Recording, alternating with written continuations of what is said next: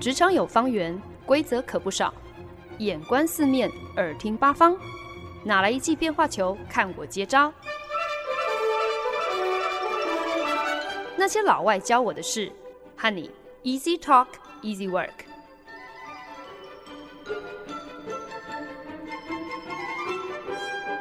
您现在收听的是《那些老外教我的事》，我是节目主持人焕恩。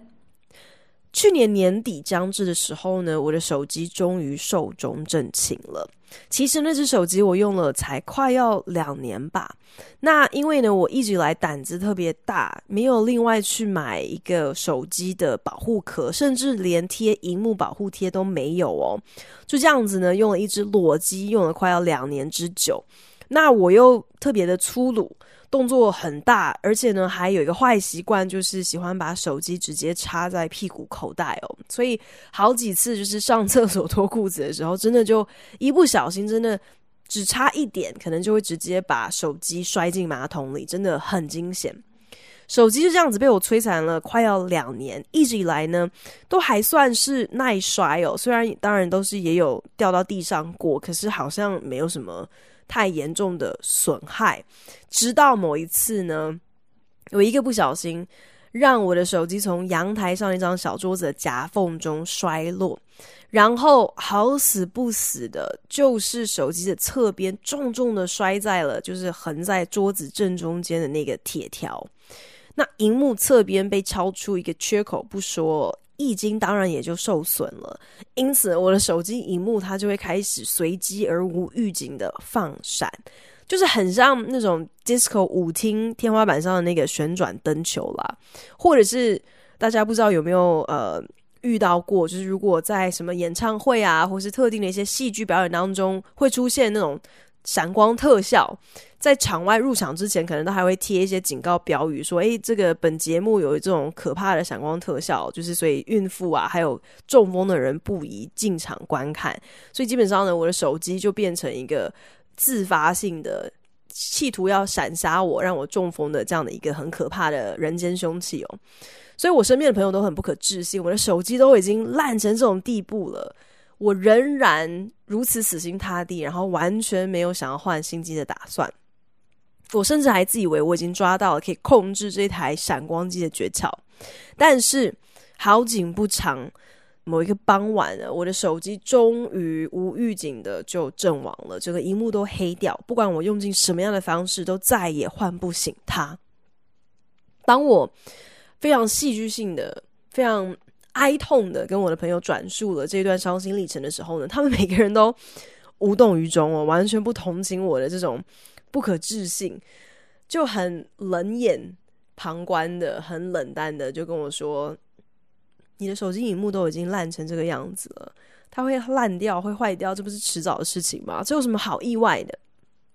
好在呢，我的朋友虽然好像非常的。冷酷无情，但还是有一点良心啦。其中一个呢，就情意的出借了他刚刚淘汰下来的 iPhone 六给我，暂时让我救急。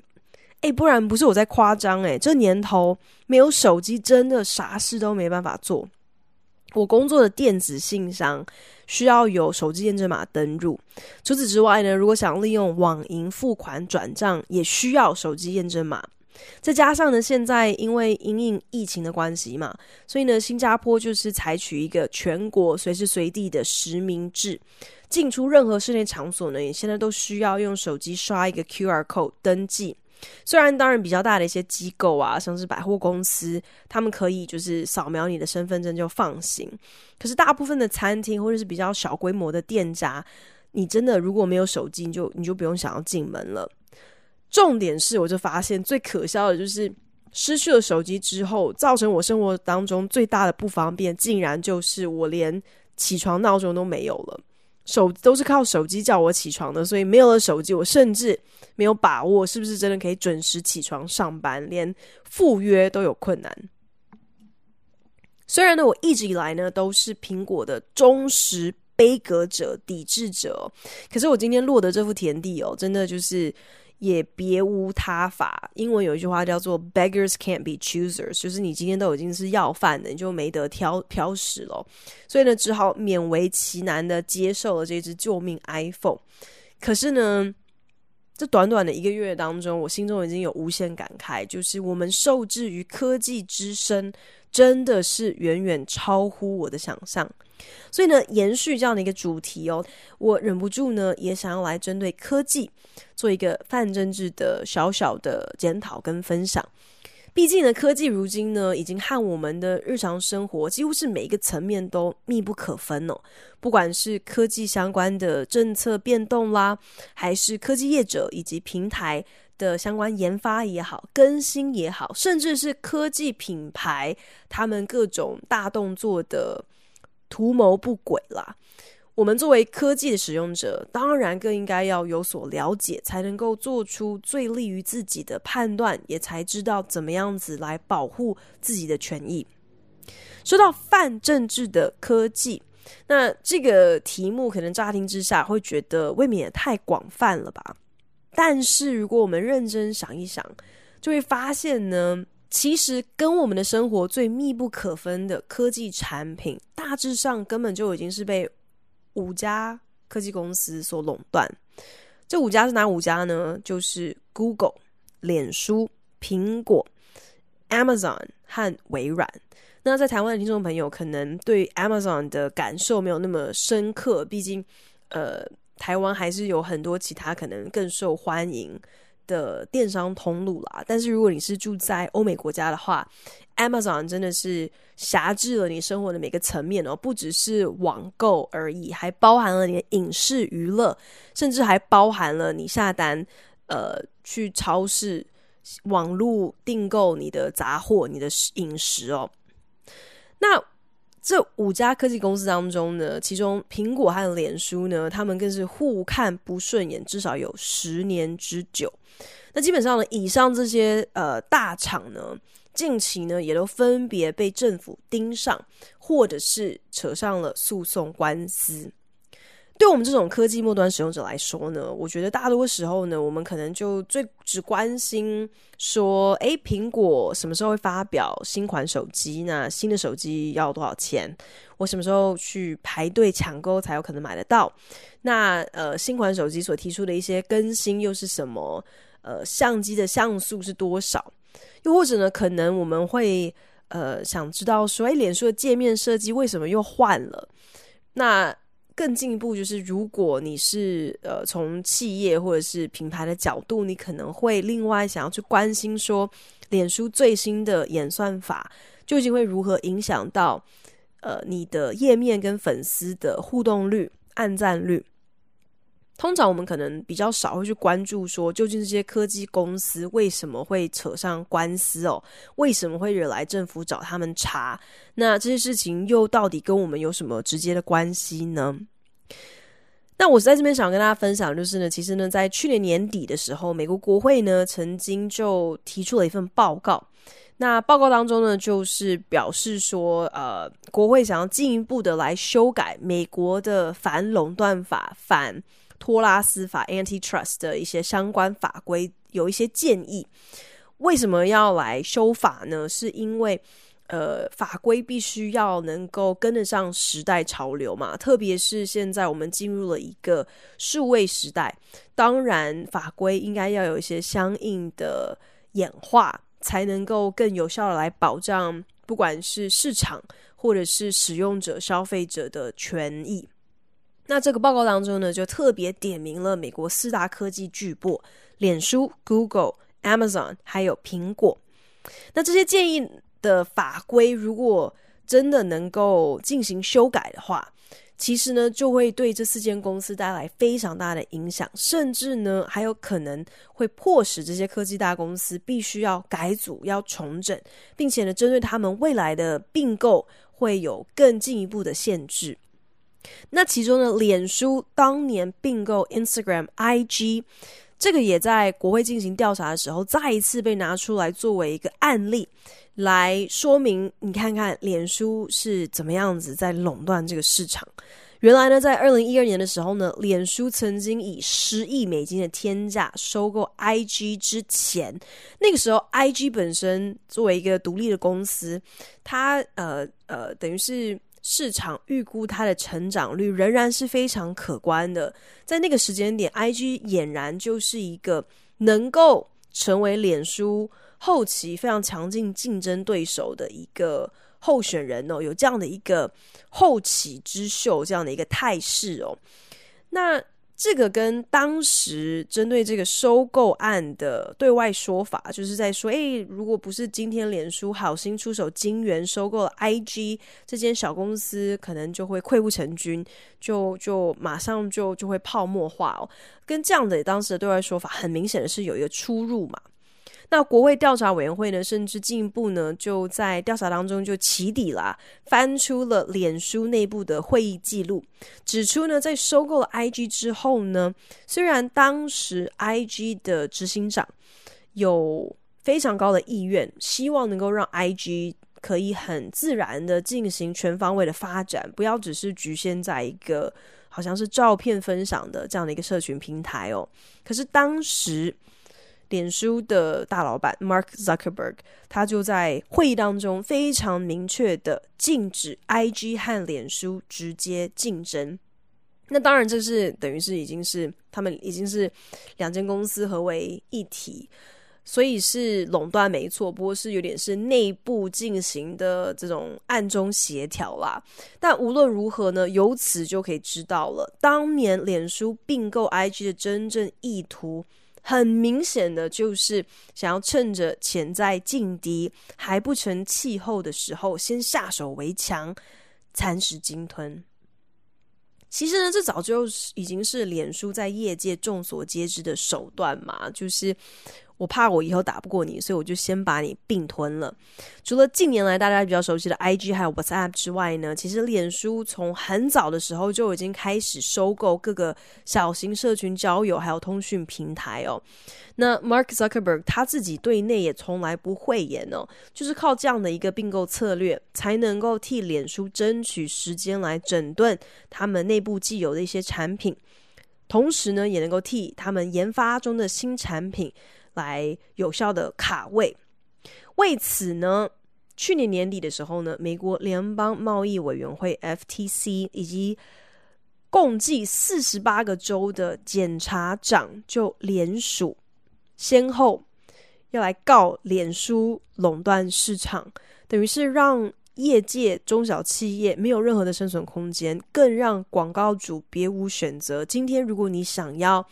在社群平台上下广告，你除了找脸书之外，你还有什么别的选择？如果政府胜诉，搞不好会因此有可能逼使脸书出售 IG 还有 WhatsApp。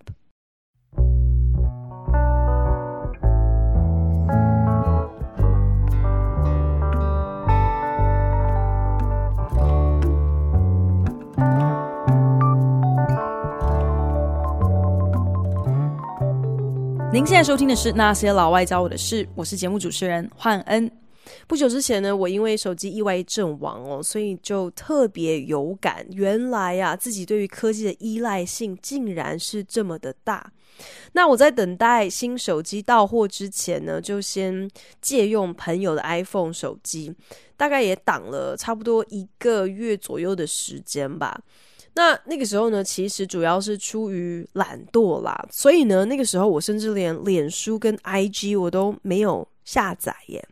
所以竟然也就这个样子，我竟然有差不多一个多月的时间，就完全没有用手机拍任何一张照片，当然也就没有用手机上传或者是更新我任何一个社群平台的最新动态。那一个月的过程。我发现我好像也并没有特别，因为忽然之间没有办法像从前那样子没事有事无所事事就开始在那边划手机，在那边看人家脸书，追踪人家的 IG 动态。我没有因为不能够做这些事情了而而就觉得特别痛苦诶。那当然我们不知道，如果今天就是要我再撑久一点，我是不是真的还受得了？可是确实呢，就是因为那一个月的体验，让我在终于拿到了新手机之后呢，直到现在，所以等于是前后差不多已经是两个多月，快三个月的时间，我都没有更新自己任何社群平台的动态哦，也没有上传任何一张照片呢。所以搞不好要彻底断除网络还有社群媒体对我们的宰制，真的并没有像我们想象当中一样的那么困难。可是啊，今天想要挑战像是苹果啊、像是脸书这类科技恶势力的人，其实是大有人在的。除了脸书被政府盯上之外，苹果呢，它也是政府想要积极管束的另外一只肥羊。不同于脸书呢，苹果呢得以垄断的市场是手机应用软体 APP 的开发、发行还有使用。那虽然 iOS 的生态系统确实呢是有提供软体开发者还有使用者一定程度的福利跟便利之处啦。但是无论如何，苹果毕竟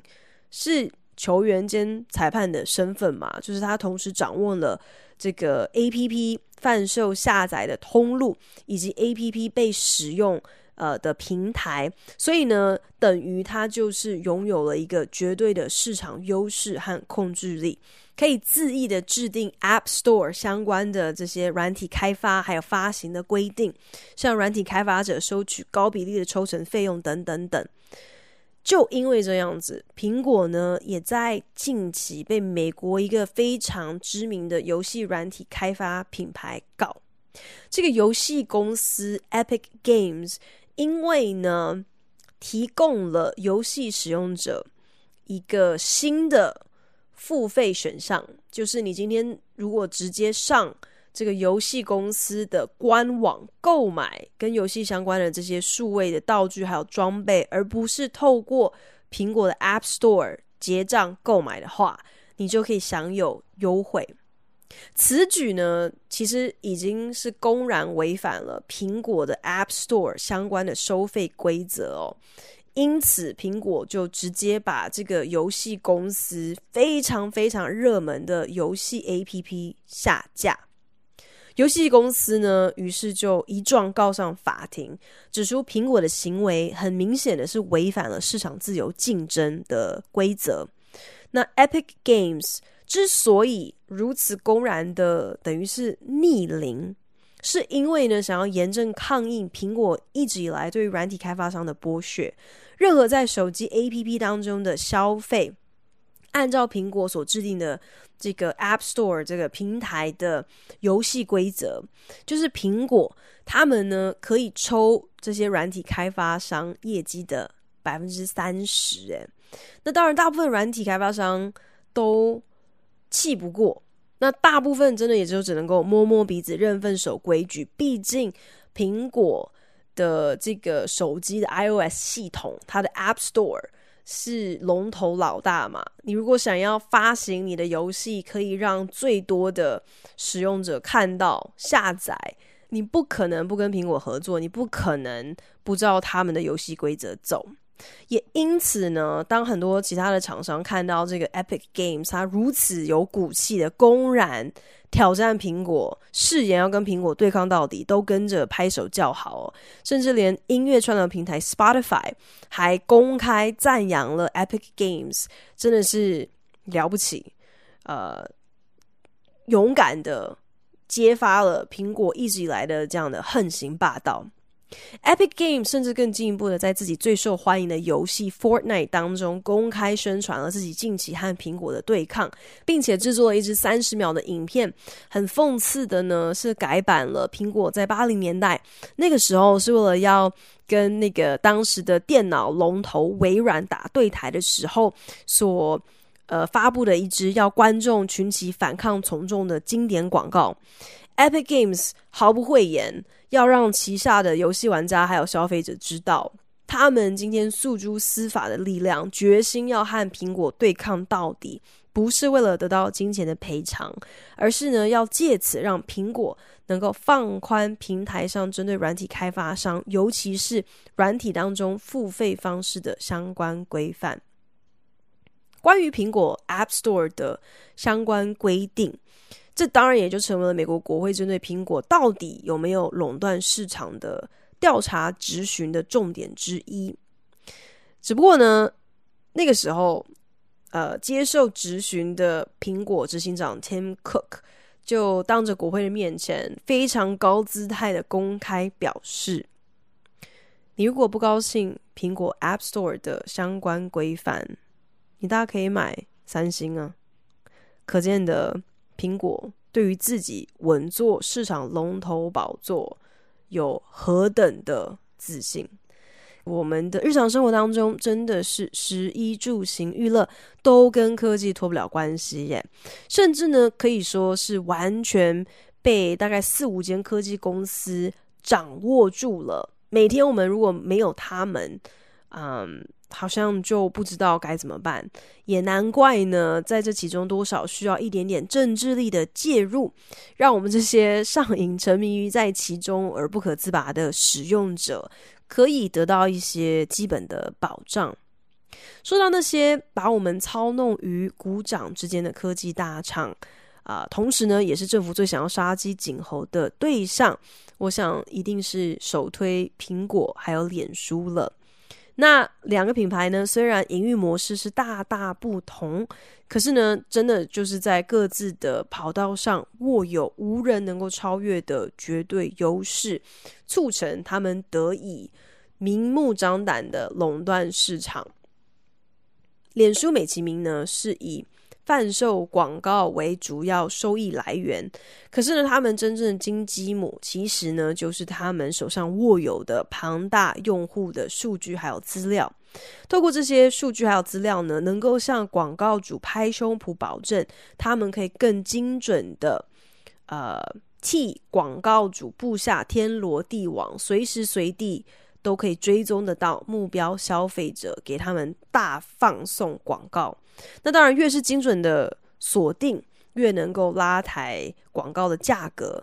那又因为呢，脸书根本就已经是众多社群平台当中的龙头老大，所以呢，各大广告主品牌基本上没得选嘛。你讲到所谓的社群广告，基本上呢，绝对少不了脸书的。这就是为什么呢？有这么一个说法，就是任何所谓好像免费的产品或者是服务，其实都要特别的小心。因为呢，这在当中真正被交易的商品其实是你，只是你不自知。好比脸书的账号成立还有使用，乍看是完全免费的一个体验哦。可是呢，你在页面上每一个赞、每一个点击的连接，你所使用这个软体的时间，你加入了什么好友，你打卡的地点，你每一次互动的记录，这些都成为数位黄金啊！这才是脸书真正的命脉。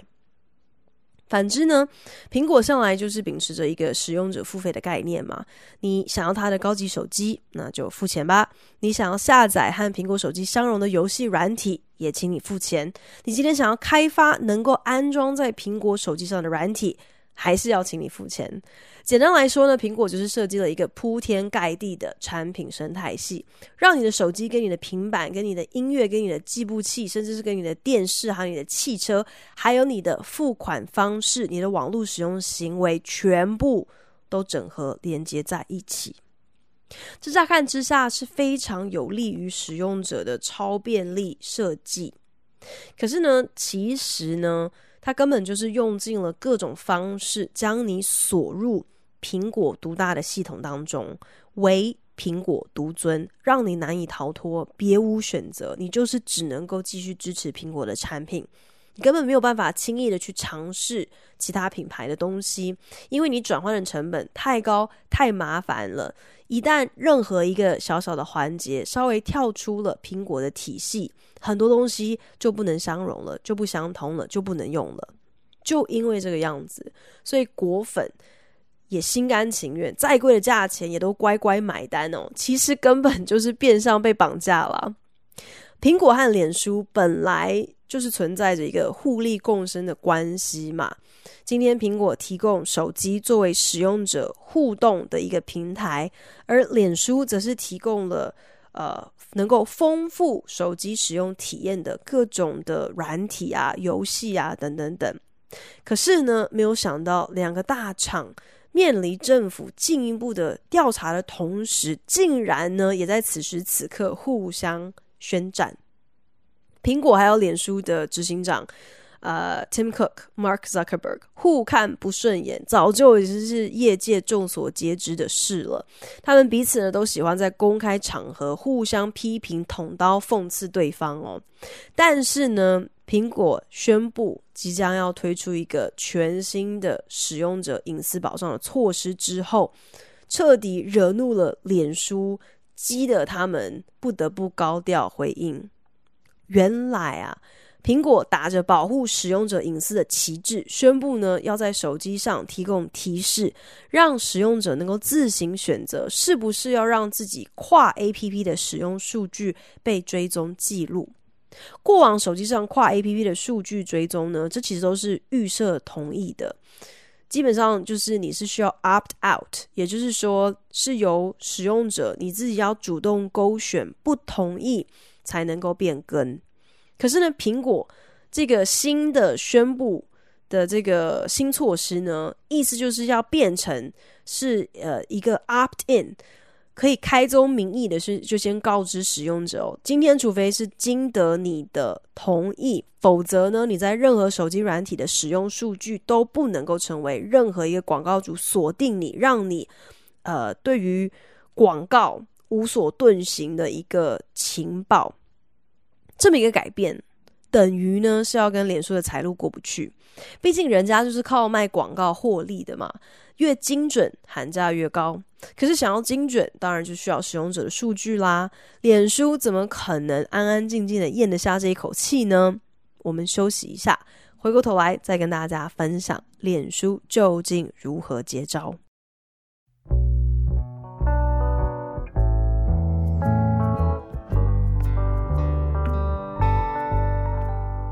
本节目由好家庭联盟网、台北 Bravo FM 九一点三、台中古典音乐台 FM 九七点七制作播出。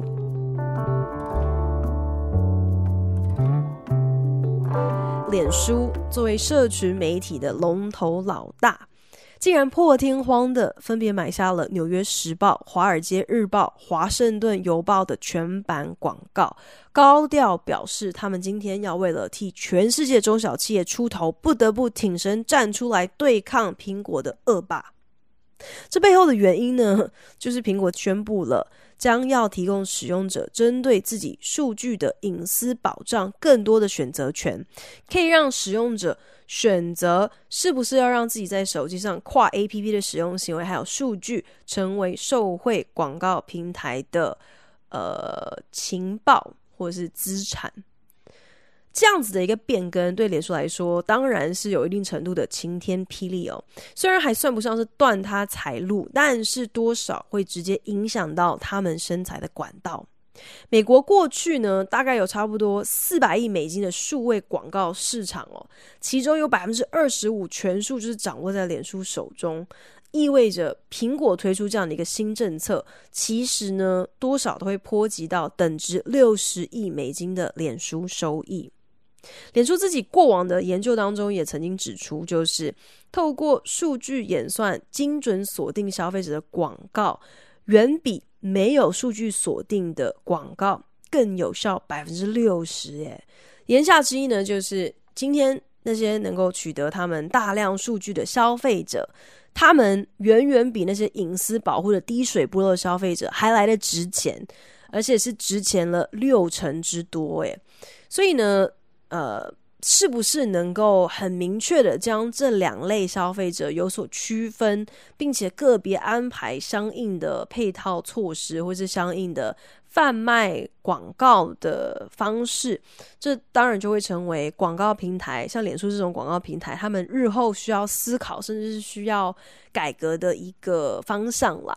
可是呢，脸书摆明了就是不想要有任何就是有利于自己营运模式的现况有任何的改变，所以呢，才不惜搬出了什么为中小企业撑腰如此伪善的这样的冠冕堂皇哦，指控。苹果一直以来就是这样子的，呃，横行霸道，罔顾大家的权益，根本就不在乎这样的变更会怎么样子显著影响中小企业能够有效的透过广告去锁定、去触及消费者，哎呀，疫情都已经让大家生意这么难做了，苹果今天竟然还要雪上加霜，脸书实在是看不下去，忍无可忍，所以才要跳出来，甚至呢还不惜公开，他将会协助，就是呃，刚刚节目中有提到那个游戏公司哦，那个 Epic Games 不是在告苹果吗？脸书表示他会协助 Epic Games 要提出一些相关有力的证据，来确保就是 Epic Games 可以在这场诉讼当中胜诉。可是呢，向来蚕食鲸吞中小企业惯了的脸书，这次竟然 是透过传统纸媒来力挺所谓的中小企业，这真的是讽刺中的讽刺吧？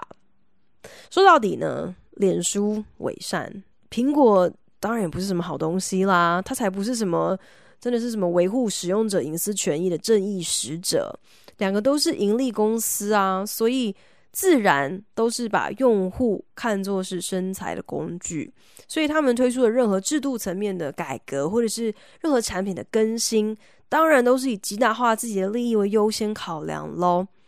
我们作为使用者，真的就只能够学着罩子放亮一点，在政府可能还没有办法透过政策进行管束之前，要想办法保护自己。不要轻易的被任何一方利用，才有机会坐收两个科技巨擘就是内斗 呃其中的这个渔翁之利哦。要能够完全舍弃苹果或者是脸书，感觉好像是一个非常有难度的新年新希望哦。我觉得可能最多就是期许自己可以减少被手机制约的时间吧。不过，如果大家都能够有所警惕哦，知道说，其实呢，我们每一个人在手机上的一举一动，在各个 APP 当中的每一个点击、每一个互动，其实都是被人暗中记录着，甚至呢是完全没有经过你的同意的，成为了别人的竞标生财的交易筹码。